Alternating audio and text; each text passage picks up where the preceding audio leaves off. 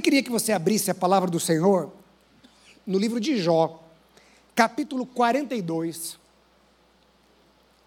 o segundo verso. Jó 42, 2.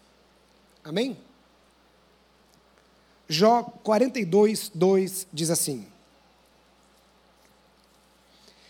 Bem sei que tudo podes, e nenhum dos teus planos podem ser frustrados. Amém? Queridos, ah, nesta manhã eu estava conversando ali com o pastor Tarcísio, eu quase me tornei presbiteriano, viu? Quase me tornei reformado, né? Com a temática proposta para esse domingo. Ah, nós vamos é, meditar é, nesta, neste mês a respeito deste tema é, tempo de transição. Tempo de transição. Esse, esse tema partiu aqui dos nossos colegas Robério e Tarcísio, que a, a, tem nos ajudado, não é? Os nossos mestres aqui na igreja, a, de acordo com a graça que Deus dá a cada um. Então, eles têm nos auxiliado nessa questão de temáticas, de, a, das nossas séries de mensagem. E aí eles vieram assim: olha, nós podíamos pensar sobre esse tempo de transição que nós estamos vivendo aqui na nossa igreja local. Mas não é só na nossa igreja local. Né? Tempo de transição, não apenas nós, como igreja local, vivemos isso, nós estamos vivendo. Então, desde o ano passado, iniciou-se um processo de transição que nós estamos ah, finalizando o processo agora, mas né, ele ainda continua um pouco mais, porque a transição ela não vem apenas naquele ato formal ali da, ah, da posse, não é? Então nós estamos vivendo como igreja um tempo de transição. Mas o mundo vive em constantes transições. Quantas transições nós tivemos no mundo? E o mundo vive em constante transformação, transicionando. O mundo vive assim. E claro, as nossas vidas também, nós enfrentamos diversas transições. Desde uma transição de trabalho, uma transição de local físico, uma transição de fase de vida Pastor Jonas, por exemplo, está transicionando né, para uma fase de vida dele. É uma fase nova, é uma fase diferente. É interessante, por exemplo, uma vez a pastora Almeida, que estuda muito essa questão da, da, a, da geriatria, né, e tal, tudo mais, um dia ele conversando aqui, né, temos aqui o doutor André, que é, é geriatra, né, e ele falou assim, olha, tem que ir no geriatra cedo, é, não é só quando você se torna idoso que você vai no geriatra, mas você tem que ir antes, para ir acompanhando, não é? Fisicamente. E isso pode te trazer benefícios também aqui na sua mente, nas suas emoções, não é? Então, é uma é, porque é um tempo de transição. A nossa vida passa por transições. Então, nós passamos lá pela infância, adolescência, fase adulta. Então, nós vivemos também muitas transições. E esta série de mensagens, ela tem como proposta nos levar a entender o trabalhar de Deus e como podemos lidar com as transições. E como podemos lidar com as transições. Transições não são fáceis.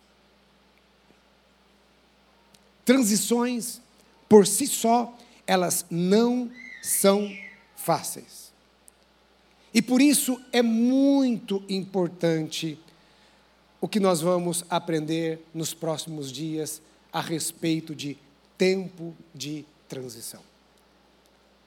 E hoje pela manhã nós vamos meditar um pouquinho a respeito da soberania divina. O Senhor governa em cada fase. A soberania divina e o Senhor governa em cada fase. E eu queria iniciar, começar essa mensagem, e eu, eu, normalmente inicio desta forma, buscando é, entender a, a, o que permeia a temática, não é? A, o que permeia esta questão da sabedoria. Da sabedoria, não, soberania. Entender a soberania de Deus. A soberania de Deus eu acho que às vezes ela pode ser um pouco emblemática para a humanidade. Nós estamos sempre procurando uma resposta para as coisas. Estamos sempre procurando uma resposta para as coisas que acontecem na humanidade, para as coisas que acontecem na nossa vida. Sempre estamos procurando respostas. E existem coisas que muitas vezes nós passamos, podemos passar, e quem sabe você passou, que parece que dá aquela sensação de que as peças não se encaixam. Por que, eu passei isso na minha vida? Por que, que isso aconteceu? Por que, que aquilo aconteceu? Será que alguma vez na sua vida você se deparou com uma situação recebeu uma marca nos seus sentimentos, na sua alma, e que você fica assim: por que, que isso aconteceu? Parece que não existe uma resposta. Parece que você procura, procura, procura, e mesmo assim você não encontra uma resposta. E aí nós pensamos: onde está Deus em tudo isso? Deus está fazendo alguma coisa? Deus fez isso ou Deus permitiu isso?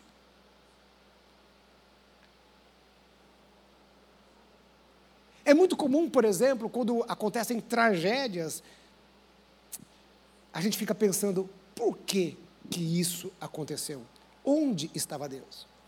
E aí nós vamos então pensando em algumas coisas e parece que as peças não vão se encaixando. E nós falamos assim: mas se Deus é soberano, por que, que Deus permitiu tal coisa? Queridos, e nós, muitas vezes, nós nos esquecemos que muitas vezes nós estamos tentando montar um quebra-cabeça das nossas vidas do ponto de vista humano. Então, da, nossa perspectiva humana, que é uma perspectiva limitada, porque nós somos limitados, nós somos finitos, somos pecadores. A queda nos limitou, a queda a, a, a, nos tornou pessoas extremamente limitadas. A morte física, a morte espiritual, ela nos afetou em tudo. E quando nós olhamos para a soberania de Deus, a soberania de Deus, ela é algo tão sério que nós não podemos definir isto, a soberania, confiando em nós mesmos. Não podemos simplesmente trazer ideias preconcebidas nossas para este assunto, soberania de Deus. Mas o que nós temos que fazer é simplesmente ouvir o que Deus fala sobre isso. Ou seja, nós somos tão limitados, tão limitados, que quando formos pensar em soberania, nós precisamos ouvir a Deus, o que Deus fala sobre isso. Somente Deus pode nos ensinar a respeito do significado de ser soberano. Porque Ele é soberano. Perceba, Deus é único. Ele é único. Não há outro igual a Ele. Não existe ninguém igual a Deus. Havia uma música que a, a, a a gente já cantou na igreja, né? Como é que era? É assim, era, a gente fala assim, já procuramos em todo lugar, já apalpamos em todo lugar, né? Ninguém é igual a Jesus. É? Não era assim que a gente cantava na igreja? Uma música, acho que, né, a, a vinda de algum país africano. Deus é único. Ele é único em sua categoria.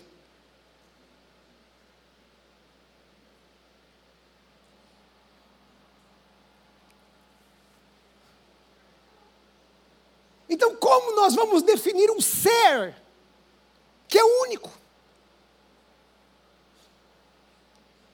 Pense comigo. Pense comigo. O que significa ser Deus? É mais ou menos o seguinte. Eu vou pegar o meu exemplo pessoal, de vida, né? Pegar o meu exemplo de vida. Eu estou sentando numa cadeira, ok? Que eu não havia sentado antes. Eu tinha sentado, é, é, é, vamos dizer assim, é, tinha entendido um pouco dessa cadeira lá em São José, quando eu estava em São José, na igreja de São José. Mas agora, por exemplo, como presidente, é diferente. Porque eu tenho responsabilidades, certo? Atribuições que não tinha antes. Então, antes, eu não tinha como entender profundamente o que é essa função. Pastor Jonas sabia o que é essa função. Ele sabia o peso dela, as dificuldades, os desafios, porque ele sentava naquela cadeira. A gente só consegue entender alguém, alguma pessoa, quando você realmente, em algum momento, se coloca no lugar dela, senta naquela cadeira. Senão é difícil você entender.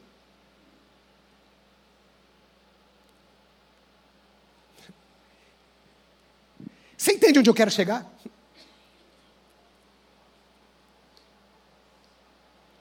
Como nós podemos definir e entender o que significa Deus soberano? Sendo tão finitos. Aí as pessoas, elas agem ou pensam como se elas soubessem o que significa ser Deus. Então, pessoas hoje agem, pensam, como se elas estivessem sentadas na cadeira daquele que é soberano. Então elas acham assim ou assado pensam assim ou assado. Elas acham que Deus acha assim. Elas pensam que Deus age de determinada forma ou de outra forma. Mas como eu posso entender o que significa ser Deus, sendo que só Ele é único? Então veja, o que sabemos sobre Deus é o que Ele revelou a nós. Então, precisamos dele para poder entender alguma coisa sobre ele. É ele quem revela quem ele é.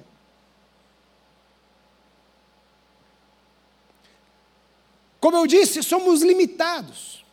E isso é tão interessante que quando Deus se apresenta para Moisés, então Moisés está ali, ele vê aquela sarça ardendo e tal, e aí Deus começa a falar com Moisés, e Moisés vira para Deus e fala assim: tá bom, você está falando essas coisas, mas eu vou dizer que você é quem?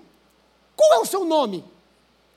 E é interessante que ali, a, a, veja, era um contexto muito comum, muito comum, das pessoas terem um nome, por exemplo, Moisés, tirado das águas, não é? Então, normalmente, naquela época, hoje é menos assim, a, o nome das pessoas tinha um significado muito forte. o nome das pessoas carregavam de alguma forma a história, carregavam de alguma forma aquilo que a pessoa era, entende? Então, por exemplo, o filho de José, Manassés, porque dizia: Porque Deus me fez esquecer dos meus trabalhos e da casa de meu pai. Então aquela criança Manassés, é, o nome dela tinha carregava algo, entende? Carregava um significado. Aí Moisés vira e diz assim: Quem é você? Qual o seu nome? Uau! Como nós podemos dar um nome a Deus que traga algum significado sobre Deus, sendo nós humanos.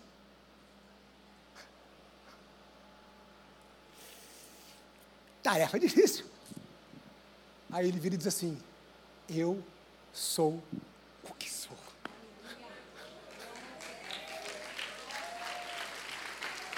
Eu sou o que sou.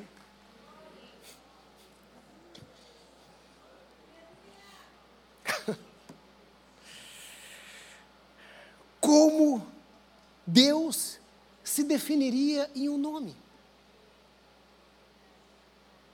Ah, eu sou poderoso. O que, que nós conhecemos sobre poder? Que tipo de. Hoje, quando a gente pensa em poder, né, você pensa que no Superman, né? Voar, ter força, sair um raio na mão, ser super rápido. E aí, olha só, é interessante as pessoas hoje expressando suas opiniões a respeito de Deus. Um dos exemplos que eu mais ouço, por exemplo, é: Eu acho que Deus quer a minha felicidade. Você já ouviu isso em algum lugar? Hã? Eu vou me separar da minha esposa porque eu acho que Deus quer a minha felicidade. Com que base você está dizendo isso? E eu vou ser bem radical agora. Veja, estamos falando de soberania de Deus. Eu vou ser bem radical agora. O que a minha felicidade importa para Deus? Que isso, pastor? Você está sem luz em casa, você está nervoso. Só pode ser isso. Sim, eu pergunto a você. Veja bem. Diante de um Deus soberano, a minha felicidade, as minhas coisas, o que, que isso importa? Onde diz que a minha felicidade importa alguma coisa? O que eu sei é que a Bíblia diz que tudo é para Ele, tudo é por meio dele, para Ele são todas as coisas. E eu quero dizer algo a você, meu querido irmão, minha querida irmã. A gente pode achar qualquer coisa, eu já disse que a gente pode achar qualquer coisa, mas nada do que a gente acha muda Deus. Lembra um dia que eu falei a respeito da gravidade aqui? Eu viro e falo assim: ah, não, quer saber de uma coisa? Eu acho que a gravidade não existe. Então eu vou pegar, eu vou, vou pular de um prédio de cinco andares. O que você acha vai mudar alguma coisa? Nada. Porque aquilo que é o que é.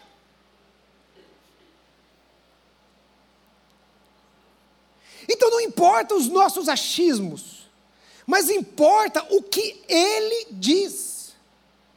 E ele diz que ele é soberano. Onde eu encontro o que ele diz a respeito de si mesmo? Em Sua palavra. Por isso, eu não posso ter uma teologia pessoal. Eu acho que Deus não se importa com isso. Eu acho que Deus não se importa se, a, a, se eu amo um homem, uma mulher, uma árvore ou qualquer outra coisa. Deus não se importa com isso, aquilo outro. Ah, não, Deus não se importa com a minha vida moral.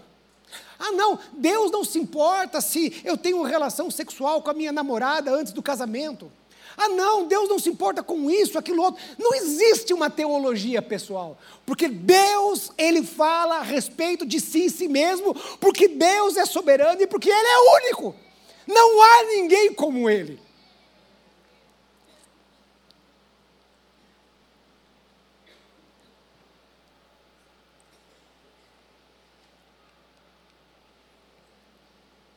Aí eu fui procurando também definições a respeito de soberania de Deus, para ajudar cada vez mais um pouquinho na nossa. Soberania é superioridade derivada de autoridade, domínio, poder. Ontem lá em casa, Tarcísio depois vai pegar no meu pé, né? Ontem lá em casa, que o Tarcísio fala assim: para de ficar falando das coisas lá da sua casa. Esse seu TDAH aí. Ontem lá em casa, eu, eu nem lembro, o Gabriel queria alguma coisa lá, eu disse não. E ele disse, por que não? Eu falei, porque eu sou soberano aqui nessa casa. Eu estava com o computador aberto, irmão, eu virei assim. Sabe por quê? Porque essa soberania, ela deriva de uma superioridade da minha autoridade, domínio e poder que eu tenho aqui. Ele olhou para mim, aqueles olhou para mim e falou: deixa isso para lá. Soberania denota uma situação de uma pessoa com base na sua dignidade e autoridade, que exerce poder supremo sobre determinada área ou sobre determinada jurisdição. Então ele é supremo. Ele é supremo. Então nós tínhamos lá os reis. Os reis eram, eles eram o quê? Supremos naquela jurisdição, naquela área, naquele país, naquele reinado. Ele era supremo. Deus, ele é soberano e ele é soberano sobre toda a sua criação. Então Deus, ele é soberano sobre tudo e sobre todos. Como soberano sobre tudo e todos, ele exerce de modo absoluto sua vontade, sem prestar contas a ninguém. Olha, Deus não tem que prestar contas a mim, a você não. Sabe por quê? Porque Ele é soberano. Ele não tem que pedir licença para mim, Ele não tem que pedir licença para você. Quem somos nós? Quem somos nós diante de um Deus tão soberano? E aí talvez algumas pessoas já vão entrar naquelas discussões, aquelas tensões sobre soberania e livre-arbítrio, e eu entendo que a, a, a, dentro da soberania, que é infinita, é onipresente, onipotente, onisciente, dentro dessa soberania, ele concede sim livre-arbítrio. E mesmo ele dando livre-arbítrio aos homens, a sua vontade absoluta prevalece ao longo da história. Veja bem, então o homem, ele tem um livre-arbítrio dentro de uma delimitação. O livre-arbítrio do homem não impediu a Deus de dar o redentor. O livre-arbítrio do homem nunca parou a obra de Deus na terra. O livre-arbítrio do homem não vai impedir que se cumpram os propósitos de Deus até o fim dos tempos, porque ele é soberano. Embora o livre-arbítrio não impacta os planos de Deus para a história da humanidade, ela impacta sim decisões individuais, trazendo consequências boas e ruins de acordo com as minhas escolhas.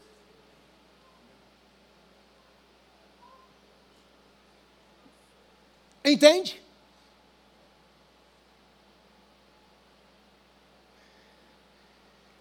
O livre-arbítrio do homem não vai parar os planos de Deus para a humanidade mas vai trazer umas consequências de acordo com as minhas escolhas, as minhas escolhas aqui na terra.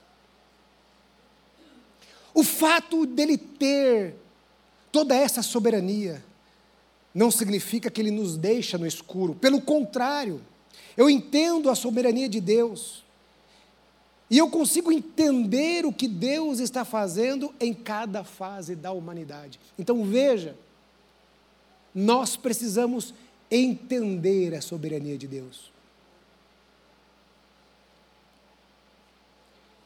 Para os pregadores aí, o, o primeiro ponto dessa mensagem é entender a soberania de Deus.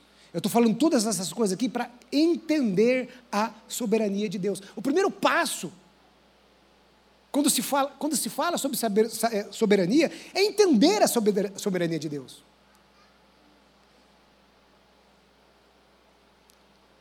Então, entendendo essa soberania, eu consigo entender o que Deus está fazendo na humanidade. Eu consigo entender o que Ele está fazendo em cada fase da minha vida, na minha família.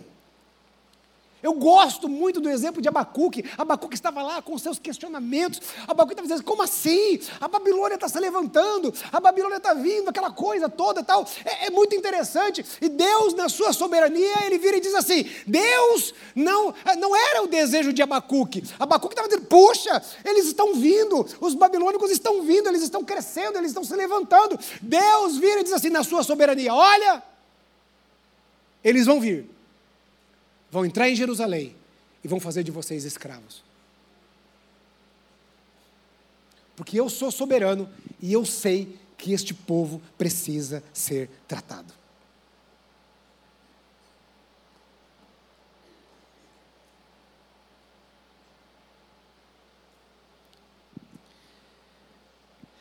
E se houver algum momento que eu não esteja entendendo o que Deus está fazendo, chegará um momento que eu entenderei, seja aqui ou seja na glória, mas eu entenderei. O que cabe a mim é fazer como Jó. Jó não sabia ali naquele momento o que Deus estava fazendo, mas ele sabia que Deus era soberano. Você lembra da história de Jó? Ele perdeu tudo ele entendia que Deus era soberano. Ele entendia o esperei com paciência no Senhor. Então, o primeiro passo é entender a soberania de Deus. Mas só entender, só ficar aqui não é o suficiente. É necessário descer aqui. Eu preciso reconhecer a soberania, a soberania de Deus. Depois de entender, preciso reconhecer que Ele é soberano sobre mim e sobre todos. Ele é soberano sobre as circunstâncias que estão ao meu redor.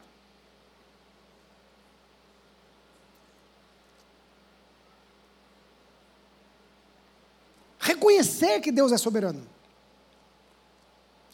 Olha, nós estamos trabalhando essa temática geral, tempo de transição.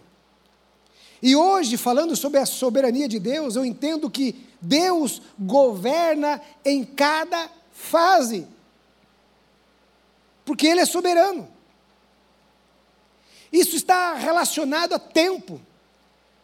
Cada fase está inserida num determinado tempo. E por isso, eu entendo que é muito importante discernir o tempo, como a Bíblia diz. E discernir o tempo para mim está relacionado a reconhecer que o Deus soberano quer fazer ou está fazendo algo neste tempo. Discernir o tempo é fundamental para entender o que Deus quer fazer. Então Deus diz: tudo tem seu tempo determinado. Há um tempo para todo propósito debaixo dos céus. Discernir qual é o tempo de Deus para mim, qual é o tempo de Deus para você. Davi, ele não discerniu o tempo. A Bíblia diz: no tempo em que os reis iam para a guerra, ele decidiu ficar em casa. Não era tempo dele ficar em casa, era tempo dele ir para a guerra. E ali aconteceu uma tragédia.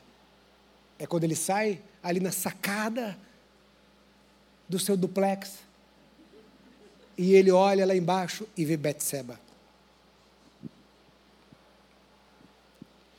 Precisamos discernir os tempos em que vivemos. Existe, eu creio que existe um espírito que rege o tempo é um ambiente que permeia o tempo. As pessoas podem fazer uma análise do ponto de vista sociológico ou ah, emocional, psicoemocional, mas eu entendo que existe algo espiritual nos tempos. Vejam as guerras que estão se acirrando nos últimos dias. Outras situações, eu lembro quando caiu aquele avião da TAM. Eu lembro daquele dia, eu não me esqueço. Eu não me esqueço do pastor Enés na casa do povo dizendo assim: existem tempos em que densas trevas vêm sobre nós. Ele falou: há um espírito neste tempo hoje. Agora, querido irmão, querida irmã, olhe para o nosso tempo hoje. É um tempo de mudanças. Mas olhe para os nossos tempos. Como são os nossos tempos? tempos de uma mentalidade secular muito forte. É um tempo de esfriamento espiritual. É um tempo de imoralidade. E o que Deus espera de nós nesses tempos? Como nós e como a igreja está olhando para essas coisas? Nós estamos nos importando com elas? Nós estamos reagindo a elas? Nós estamos vigiando mais? Nós estamos orando mais? Nós estamos lendo mais a Bíblia? Ou estamos entrando no espírito deste tempo?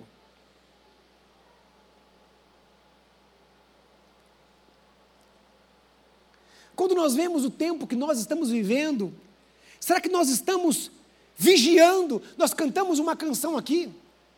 Eu já coloquei as minhas vestes brancas, é uma referência à noiva esperando o noivo. Certo? Então veja, na espera da noiva, o noivo não falou a hora que ele viria, mas ele deu o quê? Sinais dos tempos. Sinais dos tempos. Então o noivo orientou dizendo assim: olha, Fiquem espertos com os sinais dos tempos. Olhem para os tempos.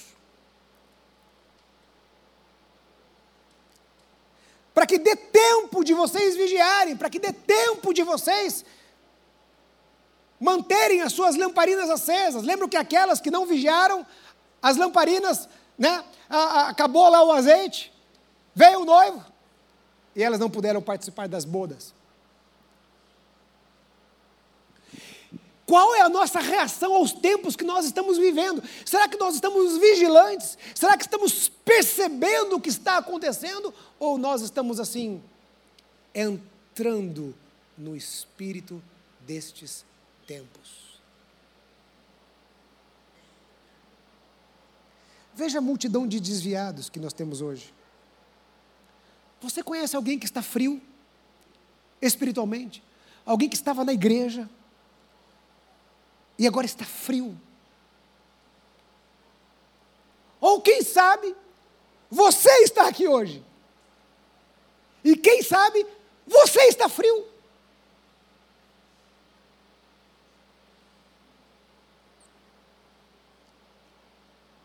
Você entrou aqui, as pessoas estão adorando, ah, aleluia, glória a Deus. Você está assim, puxa, eu até queria, mas não consigo. Eu até queria estar nessa presença maravilhosa desse Deus soberano. Não estou conseguindo.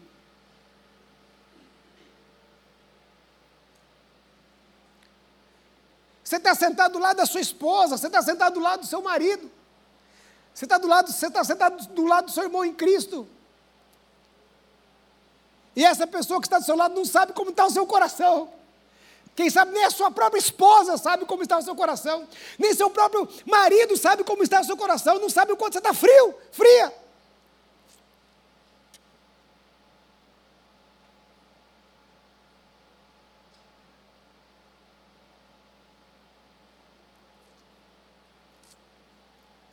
Sabe quando você tem aquela percepção de que uma tempestade está se formando? Que você faz? Então Deus, Ele é soberano, e Ele vai trabalhando nos tempos. As coisas vão acontecendo. Ele dá os sinais. E qual é a nossa reação ao que Deus está fazendo? Ou o que está acontecendo na humanidade? Deus é soberano e há um tempo para cada coisa. E qual é o tempo de Deus para mim agora?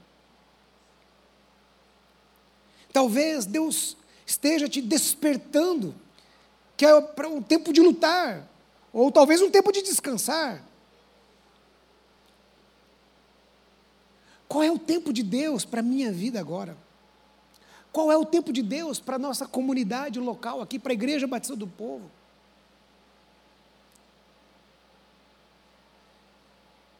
Um tempo em que Deus né, pega um pastor experiente, experimentado no ministério, um pastor bem vozão. E agora Deus coloca um cara meio esquisito, mais novo, com outras características, talvez, de liderança. O que Deus quer fazer? Nós precisamos discernir os tempos. Seja os tempos, o tempo da minha vida, ou o tempo no local que eu estou inserido, nas coisas que eu estou inserido. Nós precisamos entender que Deus é soberano. E nós precisamos reconhecer a soberania de Deus. Precisamos reconhecer que Deus está trabalhando no tempo, que Deus está trabalhando em cada fase. E por fim, nós precisamos, depois de entender, reconhecer, vir para o coração, nós precisamos então nos submeter.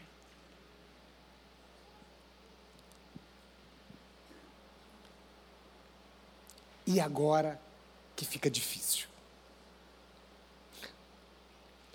Se Deus é soberano, e se Ele é amor, e a Sua vontade é boa, perfeita e agradável, porque nós muitas vezes não nos submetemos à Sua vontade. E a resposta é clara: a nossa carne. Com a queda de Adão, nós temos a depravação total da humanidade. Esse é, o, é um dos, é o primeiro ponto dos, dos, dos reformados, dos calvinistas. A depravação total. Então, com a queda do homem, nós temos a depravação total. A queda, ela nos, afast, ela nos, nos afetou em todos os sentidos: físico, a nossa mente, os nossos sentimentos, o espírito, literalmente tudo. A queda nos é, limitou em tudo. Nós fomos separados de Deus. Então hoje nós nos tornamos seres muito complicados. Você já percebeu o quanto somos difíceis? Você já percebeu o quanto as pessoas reclamam de tudo? Elas reclamam do governo, mas ela infringe as leis.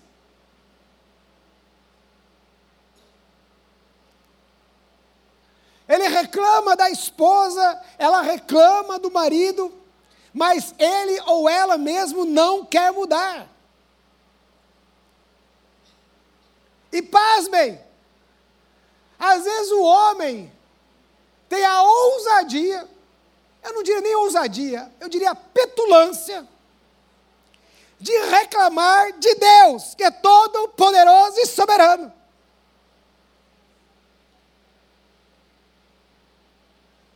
Mas como? Como?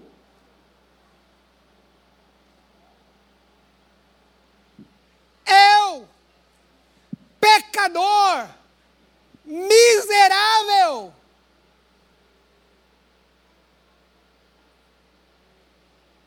eu vou reclamar de Deus. Dizer o que Deus tem que fazer ou deixar de fazer. É muita petulância. Diante de um Deus soberano, escute, diante de um Deus soberano, a única coisa que nos resta é nos submeter a Ele.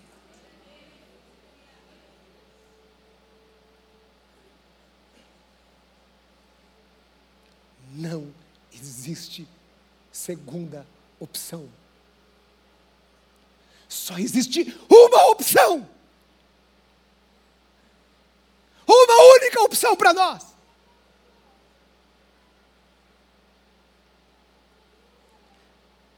Submeta-se a Deus. É difícil, pastor? É difícil. Temos que negar a nossa carne, negar a nossa vontade, o nosso orgulho. Realmente significa morrer para nós mesmos. Quando nos submetemos à vontade de Deus, entendemos que Ele está governando em todos os momentos, inclusive os momentos ruins. Porque Ele é soberano, Deus é soberano, inclusive nas adversidades. Lembre-se o que diz Romanos 8, 28. Sabemos, veja, olha, sabemos que todas as coisas cooperam para o bem daqueles que temem e amam a Deus. Sabemos, irmãos? É? Sabemos? Mesmo? Será?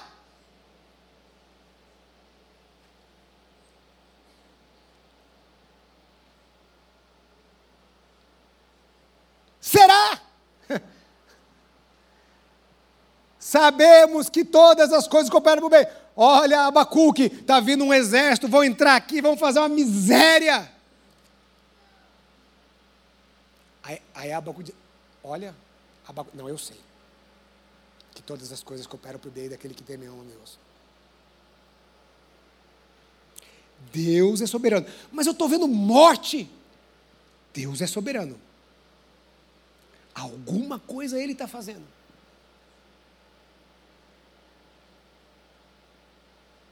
Então ele diz: ainda que a figueira não floresça, ainda que não haja produto na vide,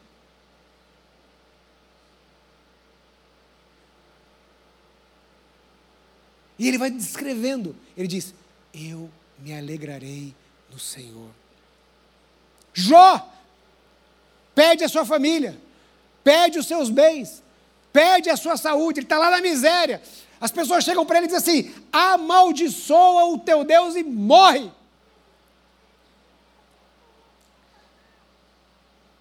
Naquele momento ele não sabia de nada, o que Deus estava fazendo, mas ele se submete à vontade de Deus.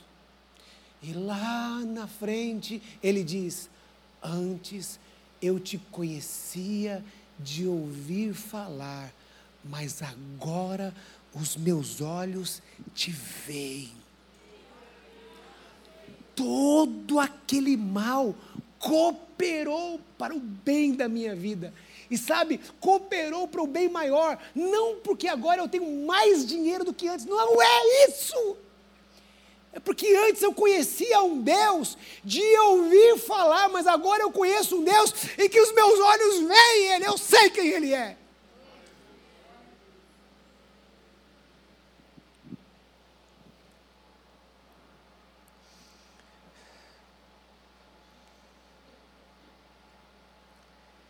Deus é soberano mesmo que o que está acontecendo não me agrade. Submeter-se à sua soberania é dar mais valor a Ele do que a nós. E as coisas dele são espirituais e não naturais. E talvez para uma geração que busca o sucesso nessa terra, tenha dificuldades de entender o que é sucesso.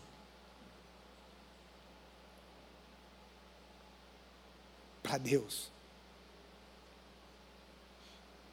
O que é sucesso espiritual?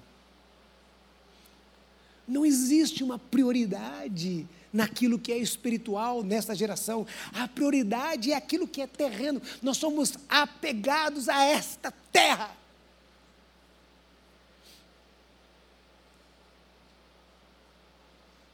igual criança com doce. Você vira e fala assim: salada é muito importante, vai fazer bem para a sua saúde. Ela fala: não, eu quero pirulito. E ela não tem, não consegue largar o pirulito.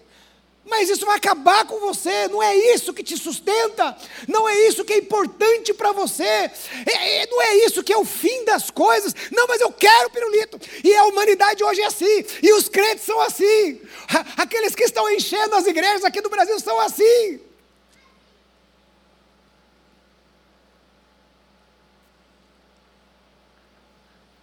Falta devoção, falta uma verdadeira espiritualidade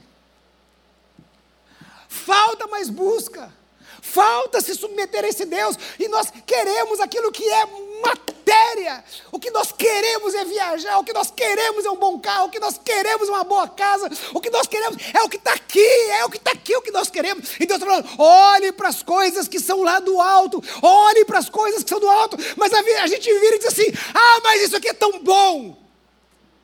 E Deus vira e fala assim: você não sabe o que é bom. Porque isso aí tudo passa. Tudo vai ficar. Ao passar pelo fogo, todo feno, madeira vai ser consumida. E o que vai ficar?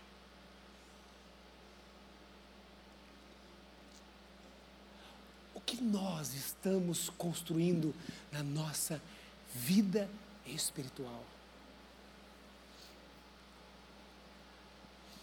O quanto nós estamos nos submetendo a Deus e dizendo assim: Deus, eu me submeto àquilo que é importante para o Senhor.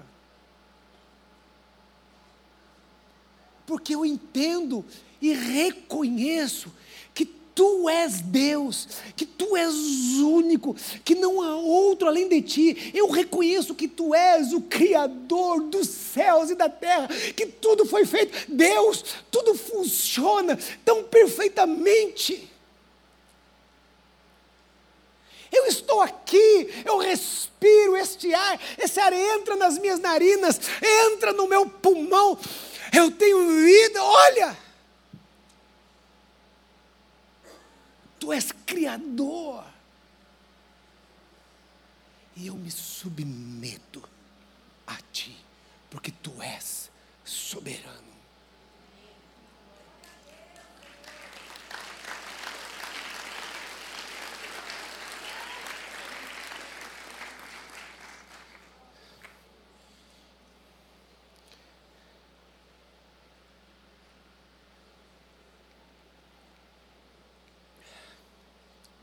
Eu quero encerrar.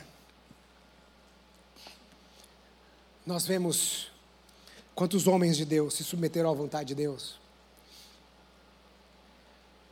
Moisés foi relutante no início para liderar o povo, mas ele se submeteu, ele se submeteu à vontade do Senhor e se tornou um dos maiores líderes que conhecemos, conduzindo milhões de pessoas pelo deserto. Provavelmente, dizem os estudiosos, provavelmente 2 milhões de pessoas. 400 mil saíram, mas eram homens, né? Que crianças, mulheres não eram contadas. Imagina as habilidades como um líder que ele teve que desenvolver ali. Maria.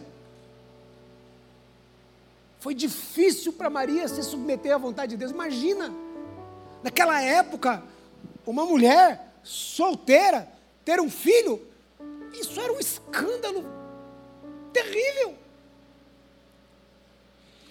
Imagina a aflição de Maria, imagina as dificuldades de Maria ali. Mas ela se submete à vontade de Deus. E ela dá luz ao Filho de Deus. Jó, como citamos aqui, para encerrar, Jesus Cristo na noite antes da sua crucificação, ele orou no Getsemane dizendo: Pai,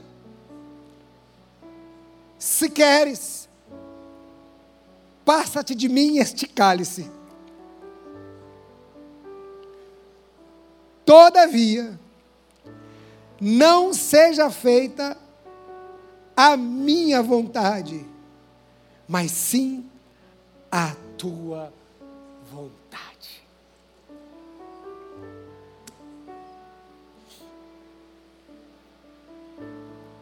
Qual é a vontade de Deus para a sua vida nesse tempo?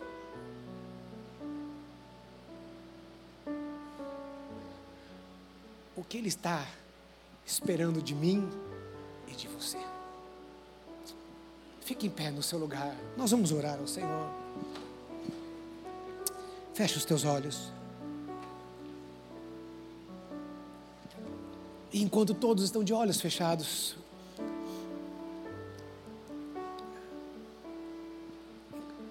enquanto todos estão de olhos fechados, se você entrou aqui nesta manhã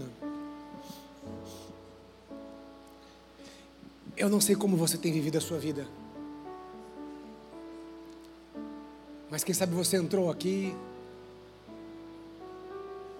e você está cansado de governar a sua própria vida. Não está dando certo.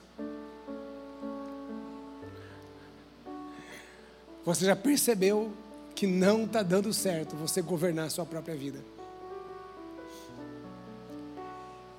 E quem sabe hoje exposto a esta realidade das Escrituras. Quem sabe você está dizendo assim: Eu quero me submeter a Ti. Eu quero me submeter ao Senhor. Então, enquanto todos estão de olhos fechados nessa hora, orando ao Senhor, ore ao Senhor. Eu quero dizer que todos nós um dia precisamos nos submeter ao este Deus soberano entendendo o seu plano para nós. E o seu plano é: Jesus morreu na cruz do Calvário para morrer pelos nossos pecados.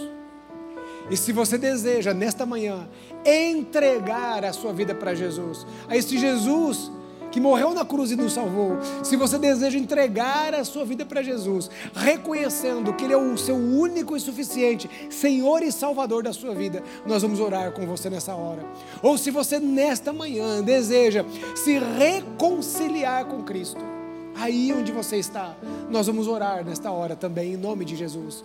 Então, se há pessoas, enquanto todos estão orando ao Senhor, se há pessoas que desejam entregar a sua vida para Jesus, ou se reconciliar com Cristo, aí onde você está, eu quero que você levante bem alto uma de suas mãos, porque eu quero identificar e eu quero orar com você. Se há pessoas nesta manhã, levante bem alto uma de suas mãos, você que está dizendo assim, eu quero entregar a minha vida para Jesus, lá atrás, Deus abençoe a você, minha querida, pode baixar a sua mão, a você também, pode baixar a sua mão. Se há mais pessoas que desejam entregar a sua vida para Jesus ou se reconciliar com Cristo, Deus abençoe a você, minha querida, lá atrás, a você também lá atrás, outra mão. Deus abençoe a sua vida, pode baixar a sua mão.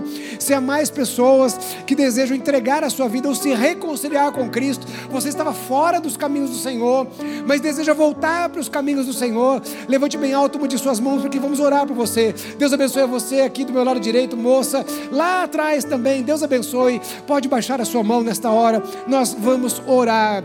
Eu quero pedir a gentileza, por favor, Preste bem atenção, você que levantou, você que deu um sinal com a sua mão, preste bem atenção. Eu quero que você saia do seu lugar e você venha até aqui, porque eu quero orar com você nesta hora. Por favor, vocês que levantaram uma de suas mãos, saia do seu lugar e venha até aqui, porque eu quero orar com você. Por favor, isso, saia do seu lugar. Eu vi, eu vi várias mãos levantadas. É, saia do seu lugar e venha aqui agora, por favor. Eu quero orar com você, todos que levantaram. Eu vi mais mãos, todos que levantaram uma de suas mãos. Você pode pegar a sua bolsa, não tem problema Se você quiser, vem para cá porque nós vamos orar com você, em nome de Jesus, em nome de Jesus. Isso, vem para cá. Eu vi mais mãos levantadas. Fique à vontade, fique. É, você está em casa. Isso, saia do seu lugar e venha até aqui. Se você não levantou a sua mão, mas deseja vir aqui, entregar a sua vida para Jesus ou se reconciliar com Cristo, saia do seu lugar e venha até aqui. Nós vamos orar com você nesta hora. Você que está nos, nos assistindo pela internet, você também pode entregar a sua vida aí onde você está, porque nós vamos orar agora. E quando orarmos aqui, aí onde você estiver, você vai orar conosco nesta hora, em nome de Jesus em nome de Jesus.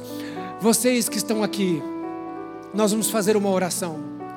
E eu quero que vocês repitam esta oração comigo. Você vai dizer assim: Senhor Jesus, nesta hora, eu reconheço que tu és soberano. E nesta manhã, eu me submeto ao Senhor e à tua vontade. Eu reconheço que sou pecador. E eu peço a Ti, entra na minha vida e faz morada no meu coração. Perdoe os meus pecados e escreva o meu nome no livro da vida, em nome de Jesus. Amém. Amém. Amém. Será que nós podemos aplaudir mais forte ao Senhor, com alegria, regozijando ao Senhor? Olha só, você que está aqui na frente, nós queremos dar um presente para vocês. E queremos anotar o seu nome e seu telefone. É bem rápido.